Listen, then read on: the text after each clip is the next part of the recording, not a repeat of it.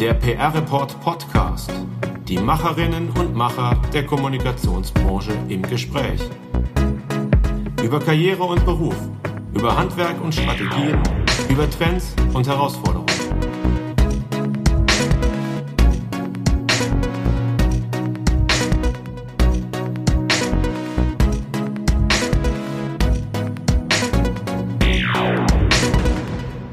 Ganz herzliches Hallo zum PR Report Podcast. Mein Name ist Daniel Neun und ich freue mich sehr, Sie als Hörerinnen und Hörer begrüßen zu dürfen. Und ich freue mich sehr auf meinen heutigen Gast. Einen Gast mit einem durchaus interessanten Lebenslauf. Er startete seine Kommunikationslaufbahn bei der Bundeswehr, genauer gesagt bei der Luftwaffe. Danach wechselte er zu dem Hotelkonzern Accor, für den er in Zentraleuropa die Kommunikation verantwortet hat und später zusätzlich das Marketing. Ende 2017 ging er dann zu Roland Berger, wo er einen Newsroom mit aufgebaut hat und 2019 zum Global Head of Marketing and Communications aufgestiegen ist. Ich sage Hallo und herzlich willkommen in unserem Podcast an Eike Kraft. Ja, hallo Herr Neun. Freut mich, dass ich dabei bin. Bei dem Lebenslauf, Herr Kraft, würde ich gerne zu Anfang bleiben. Von der Luftwaffe in die Hotelbranche, in die Unternehmensberatung. Wie geht denn das? Gut, also das ist jetzt nicht so geplant gewesen. Ähm, ich sage immer, am Endeffekt sind es auch die Zufälle oder die positiven Zufälle, die das Leben schreiben. Ich glaube, ich habe eine, eine solide Kommunikationsausbildung bekommen und auch sehr viel Erfahrung sammeln können im Bereich des Verteidigungsministeriums. Und ähm, dann habe ich die richtigen Menschen kennengelernt. Und ähm, das wird vielen Kolleginnen und Kollegen da draußen ähnlich gehen. Das eine ist das Kompetenzset, das man hat. Das andere ist ja auch, dass wir sagen, in unserem Job arbeitet man nicht nur für Organisationen und für Branchen, sondern auch für Menschen. Und da habe ich die richtigen kennengelernt, wo die Chemie auch geklappt hat. Und so bin ich dann auch in sehr unterschiedlichen Branchen und Bereichen gelandet. Welche Menschen waren das denn? Naja, bei Accor war das Michael Mücke damals. Der war, war Deutschlandchef und ich war da, kam da gerade frisch vom, vom Start, hatte noch ein MBA gemacht und der hat mir da als jungen Kerl äh, ohne Wirtschaftserfahrung die Chance gegeben, äh, Kommunikationschef in Zentraleuropa zu werden, das immerhin für die Hotelgruppe da der zweitwichtigste Markt nach dem Heimatmarkt in Frankreich war. Ähm, ich erinnere mich noch gut, wie er gesagt hat, hier gibt es einige, die sagen, du bist zu jung und hast die Erfahrung nicht, versaus nicht. Bis heute sind wir gute Freunde geblieben. Ja, und so ging das weiter. Ich glaube, was ich die Chance hatte, bei Arcor herauszuarbeiten, war einfach ein Profil, dass ich gesagt habe, ich habe mich weiterentwickelt von vom klassischen PRler hin zu einem integrierten Kommunikator, der sich bis hin Richtung Marketing aus dem Fenster lehnt. Und insbesondere dieses Marketing-Thema fand ich sehr, sehr spannend, äh, dort das auch mit äh, den Kommunikationsteams zu verknüpfen. Und ähm, am Ende bin ich so auch dann zu Roland Berger gekommen, die gesagt haben, wir suchen da jemanden, der das integriert betreibt. Und so wechselt man dann eben durch die unterschiedlichen Branchen durch. Hat das auch eine Rolle gespielt, dass Sie bei Arco einen Newsroom aufgebaut haben und dieses Thema sozusagen äh, für sich besetzen konnten als einer von mehreren in der Branche? Sicherlich, also ich glaube, über Newsrooms wird ja viel berichtet und erzählt. Es gibt ja auch schöne Bilder von schönen Räumen. Ich habe mich vor allem damit beschäftigt, wie man, ähm, sagen wir mal, verschiedene Silos zusammenbaut. Und ob man das dann Newsroom nennt oder wie auch immer, ist ja dann ein Begriff, aber entscheidend ist ja, dass man sagt, man möchte das zusammenbauen, was klassisch, so wie es gewachsen ist, getrennt ist, oft in verschiedenen Organisationssilos, auch sehr kanalgetrieben, unterschiedliche Budgets, unterschiedliche Hierarchien. Und das haben wir äh, bei Accor, weil ich glaube, der, der Newsroom-Begriff ist einfach ein stehender Begriff, unter dem auch jeder was anfangen kann. Deswegen haben wir das dann bei Accor auch so genannt. Äh, bei Roland Berger nennen wir das auch so, aber da steckt auch jedes Mal etwas anderes dahinter. Also es geht vor allem, glaube ich, erstmal darum zu sagen, man baut eine Organisation zusammen in so einem 360-Grad-Set mit allen Teams, äh, Kanälen äh, und Ansätzen, die halt klassisch in der Organisation getrennt waren. Und ob man das dann, wie gesagt, Nutzung nennt oder anders, das ist dann eher zweitrangig. Braucht man im Lockdown, in dem viele, viele Menschen überwiegend oder ausschließlich im Homeoffice arbeiten, einen Newsroom oder ist es nicht überflüssig derzeit? Also ich habe jetzt die Erfahrung gemacht, das hat sich bewährt. Entscheidend ist, glaube ich, dass man mit Newsroom nicht versteht, man hat einen schicken Raum, ähm, sondern man hat wirklich das Mindset und dahinter auch Prozesse, Tools aufgebaut. Äh, also ich kann jetzt über uns sprechen. Äh, da waren wir schon auch vorher gewohnt, virtuell zu arbeiten. Die Teams sitzen da in, an unterschiedlichen Standorten, in unterschiedlichen Büros und wir hatten das komplett virtuell hinterlegt und eben auch integriert hinterlegt. Das heißt, das war jetzt nichts Neues, äh, zu sagen, man, man, man macht das auch von zu Hause aus. Ich glaube, da, wo ein Newsroom vor allem der schicke Raum ist und wo, die, wo der Background noch nicht komplett aufgebaut ist, da bringt einem dann auch der schicke Raum nichts. Aber geht es ohne schicken Raum? Oder ist das nicht auch wichtig als Zeichen, als architektonisches Symbol? Wir arbeiten enger, besser zusammen. Denke ich schon.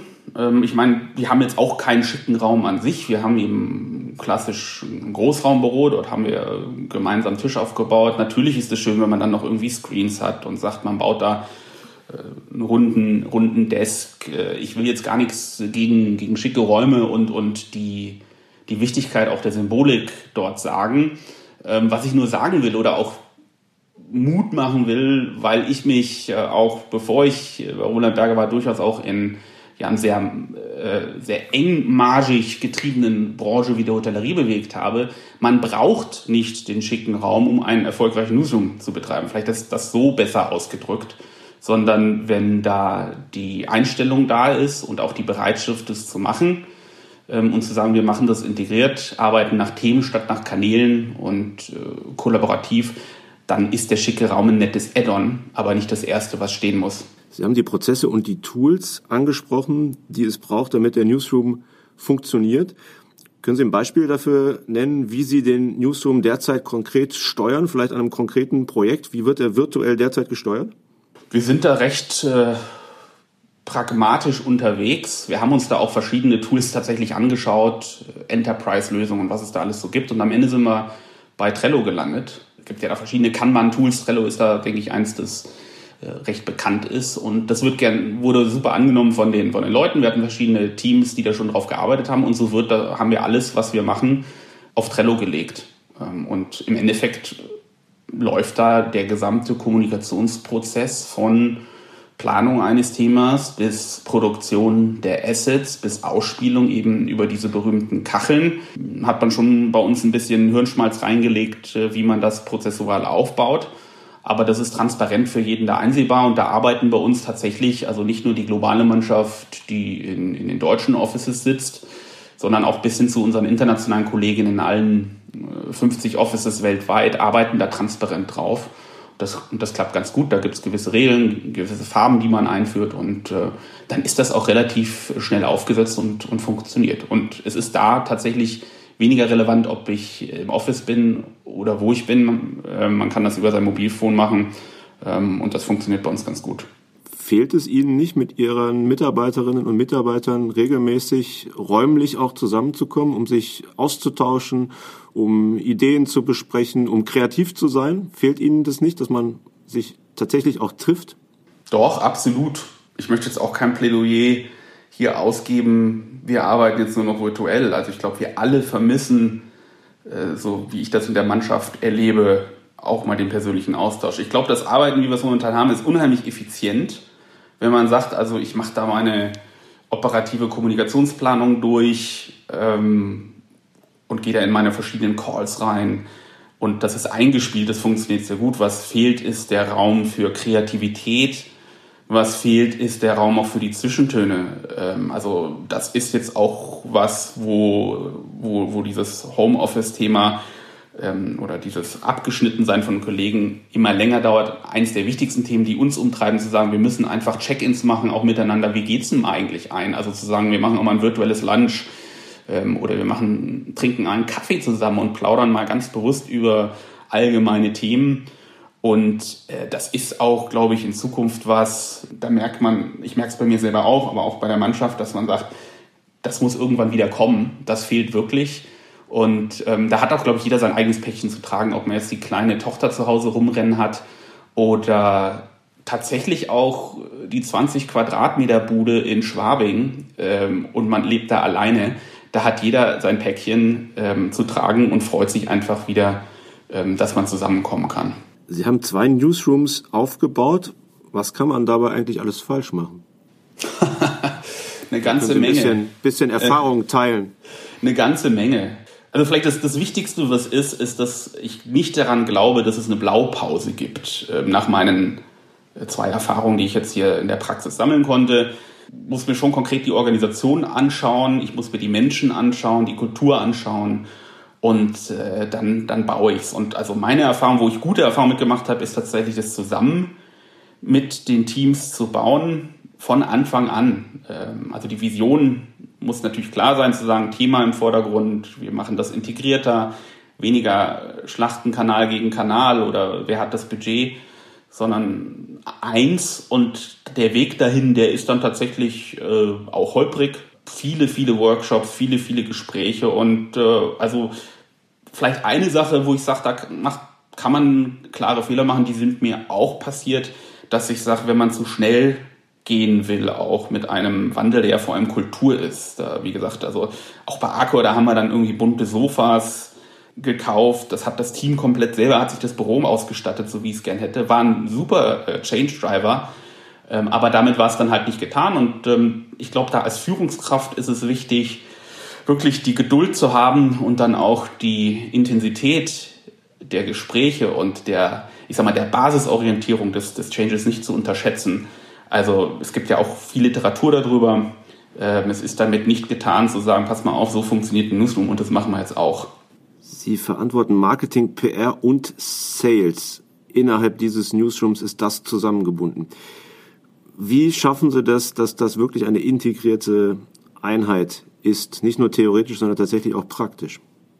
Also das Sales bei uns ist so, dass die, ich arbeite ja jetzt bei Roland Berger in einer Partnerorganisation, da ist die Sales-Verantwortung bei den Partnern. Ich würde sagen, jetzt im B2B-Sektor und mit unserer Tätigkeit ist natürlich eins der zentralen Ziele die Sales-Unterstützung, also die, die Wertschöpfungskette abzudecken von ich mache eine allgemeine Kommunikations-Marketing-Maßnahme, also Awareness, Presse, mach was Schönes auf Social Media zum Thema, bis hin dazu, dass ich über die Systeme und die User Journey abdecken kann, dass ich am Ende dem Partner auch 20, 30 Kontakte übergeben kann, die er als Leads nutzen kann, um dort eben in ein Sales-Gespräch zu gehen.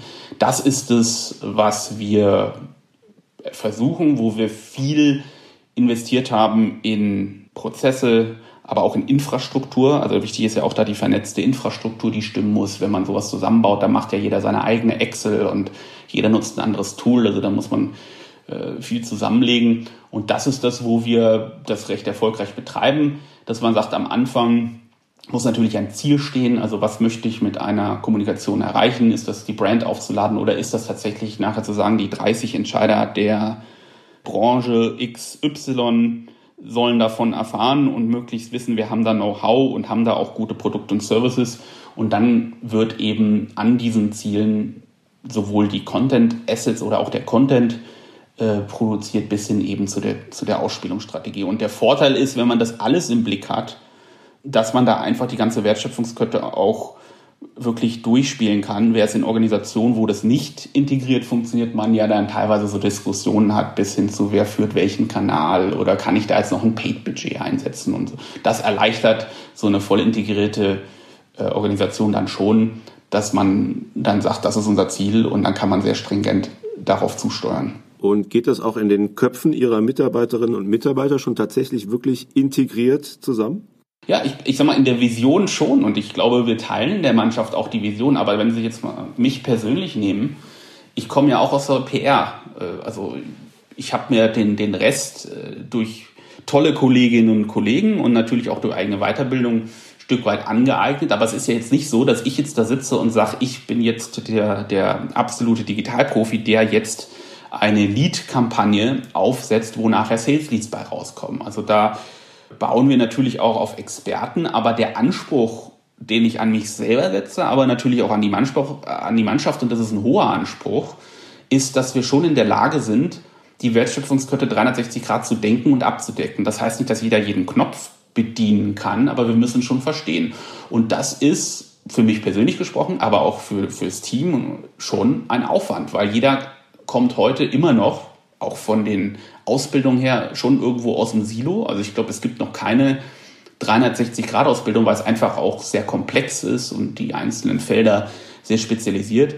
Und das dahin zu bringen, ist schon ein extremer Aufwand. Aber ich glaube, wir teilen alle die Vision. Also ich würde sagen, Wir sind da auch alle sehr engagiert dabei. Ähm, aber man muss ständig dran arbeiten und jeder da auch an sich persönlich. Und jeder hat da, glaube ich, auch andere Felder, an denen er arbeiten muss. Und wie arbeiten Sie daran? Also gibt es spezielle Aus- und Weiterbildungen, spezielle Workshops für Sie und Ihre Mitarbeiterinnen und Mitarbeiter, um tatsächlich diese integrierte Denke zu verankern? Also ein Stück weit hilft natürlich auch einfach, dass wir die, das Geschäft schon mal so betreiben, dass wir die Themen eben 360 Grad besprechen, dass wir auch Sprints dazu machen. Also die Art, wie wir arbeiten, treibt das Thema natürlich auch. Dann glaube ich, ist die Vorbildfunktion auch der Führungskräfte nicht zu unterschätzen. Also dass wir auch im Führungsteam sagen, wir kämpfen nicht, wie man das ja auch teilweise da mal erlebt in Organisationen, Digitalbudget gegen PR-Budget und so weiter, sondern dass wir dort gemeinsam auftreten und sagen, hey, haben wir jetzt vielleicht woanders budgetiert, aber ich gebe das jetzt her, weil die Maßnahme macht Sinn. Oder dass wir eben die Themen auch als eins sehen und auch der, der Digital, ähm, der Head of Digital eben auch mal mitdiskutiert bei anderen Themen, die jetzt nicht im Digitalbereich da sind. Und dann ist es schon so, dass wir sagen, Weiterbildungsangebote und die sind sowohl intern, also ich sag mal, äh, Train Your Colleagues. Also jetzt gerade diesen Donnerstag zum Beispiel machen wir eine Session, da stellt unser Experte im Bereich SEO, äh, Paid und so weiter, stellt einfach mal vor, tiefer gehen, was gibt's Neues irgendwie im SEO-Bereich. Da ist dann jeder dazu eingeladen. Auch ich höre mir sowas unheimlich gerne an. Dann kann man natürlich zusätzlich Dinge auch dazu buchen, wenn man sagt, hey, ich brauche jetzt aber echt mal einen Intensivkurs zum Thema äh, XY. So gehen wir da vor sehr viel Eigenverantwortung. Ich würde sagen, dass wir da generell auf einem, auf einem guten Weg sind und, und alle auch Spaß haben, da mitzuziehen. Weil ich sage ja auch, gerade auch wenn man mit, äh, mit sich selber oder, oder auch die Kolleginnen und Kollegen sich über die Zukunft Gedanken macht, wir haben ja alle ein paar Jahre noch vor uns. Und ich glaube nicht, dass sich unser Feld Kommunikation, Marketing so darstellt, dass wir sagen können, mit der Ausbildung, die wir eben mal vor ein paar Jahren gemacht haben, kommen wir unser Leben lang durch. Dazu ist unser Geschäft zu schnell im Wandel. Und Technologie spielt eine immer wichtigere Rolle. Wenn ich richtig informiert bin, dann haben Sie die Technologiekompetenz innerhalb Ihrer Abteilung ausgebaut. Welche Leute haben Sie dazugeholt und was machen die genau?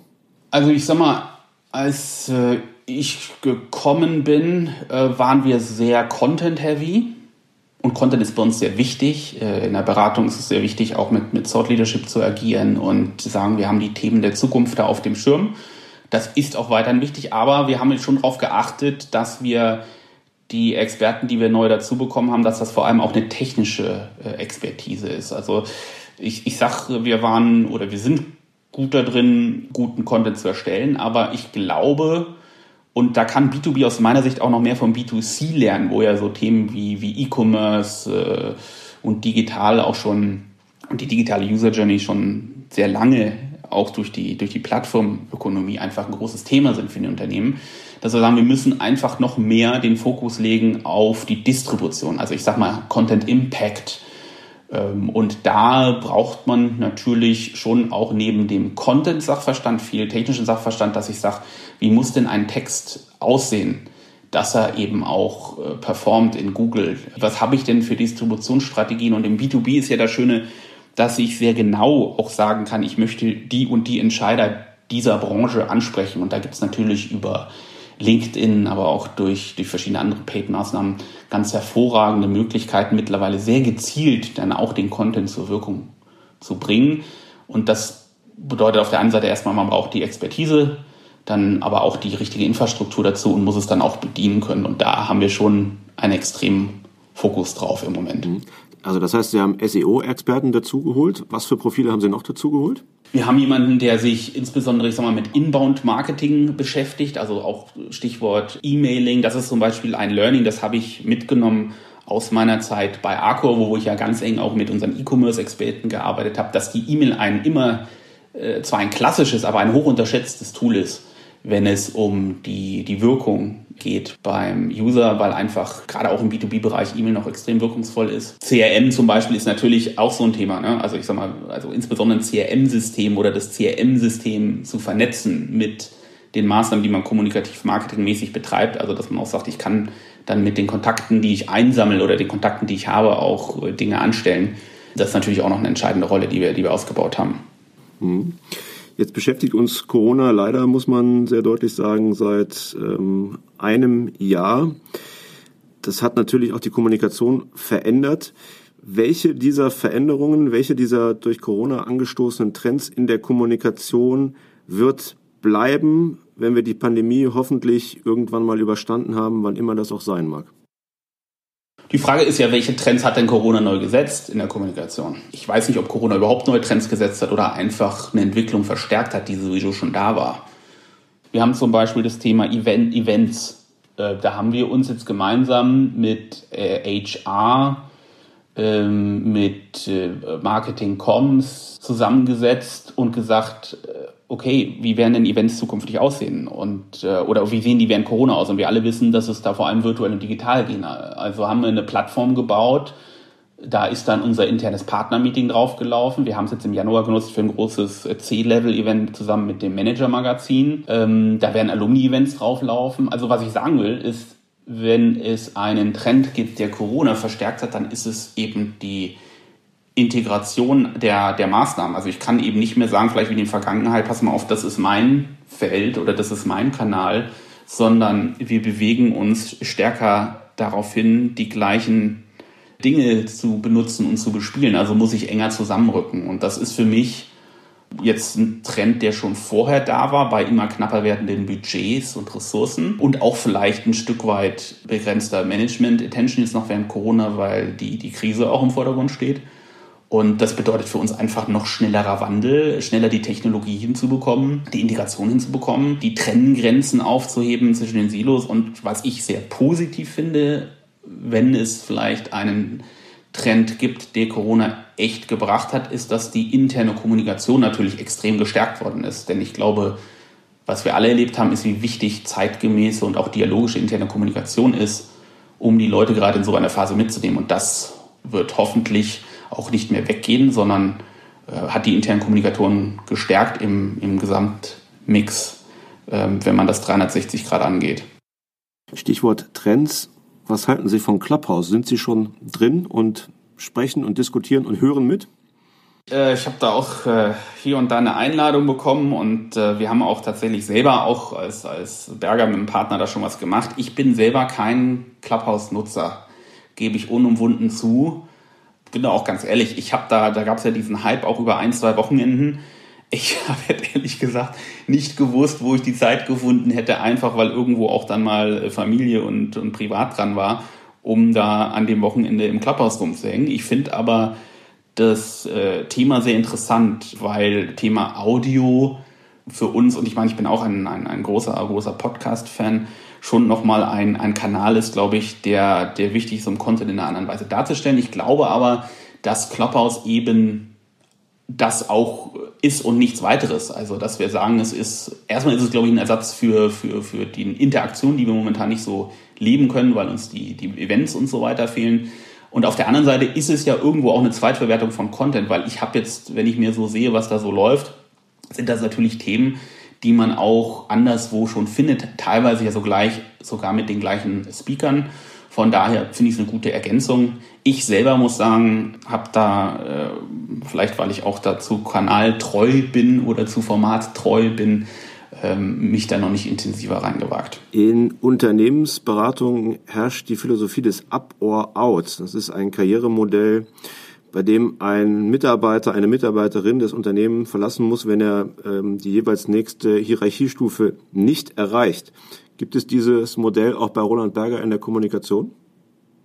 Ich glaube, es werden viele überrascht, was für eine harmonische und äh, wirklich menschliche Kultur in unserer Unternehmensberatung herrscht. Ich kenne das Konzept auch. Ich muss ehrlich sagen, es hat mich selber sehr positiv überrascht, wie wir miteinander umgehen. Ich weiß jetzt nicht, wie es äh, bei anderen Beratungen zugeht. Ich, ich komme da ja nicht wirklich aus der Branche. Ich kann nur sagen, bei uns ist es, ist es anders. Ähm, Leistung ist ohne Frage gefragt und wichtig. Aber wir sind, also wenn ich mir jetzt auch anschaue, wie wir mit der Krise umgegangen sind, äh, und das betrifft jetzt sowohl die Consulting-Kollegen als auch die Kollegen jetzt in den, in den Services bei uns, wie jetzt Kommunikation, haben wir doch auch das Unternehmen eine sehr achtsame Kultur. Wir kümmern uns sehr stark um die Kolleginnen und Kollegen. Und vielleicht ist es auch äh, ein, ein Modell, das uns abhebt ähm, in, in, in, dieser, in dieser Branche, wo ich sage, da ändert sich sicherlich auch einiges wo, wenn Sie jetzt auch die jüngeren Kolleginnen und Kollegen anschauen, ja auch ganz andere Werte mittlerweile im Vordergrund stehen des Arbeitens, als das vielleicht noch mal vor ein paar Jahren so war. Wenn, wenn einer bei uns anheuern will, muss er wirklich sehr, sehr smart sein, tolle Kompetenzskills äh, mitbringen. Wir, wir lieben diverse Teams. Aber es ist jetzt nicht so, dass ich, dass ich sage, irgendwie, also der muss jetzt innerhalb von sechs Monaten äh, das und das abgeliefert haben, sonst kann er wieder gehen. Ich glaube, das ist auch ein Stück weit ähm, bei uns dann ein, ein Mythos und nicht mehr zeitgemäß. Dann bedanke ich mich bei Eike Kraft. Wir sind jetzt sozusagen trotzdem raus oder wir sind raus. Ähm, mir hat das Gespräch großen Spaß gemacht und ich finde, Sie haben durchaus geliefert in diesem Podcast. Also vielen Dank an Eike Kraft. Besten Dank, Herr Neuen.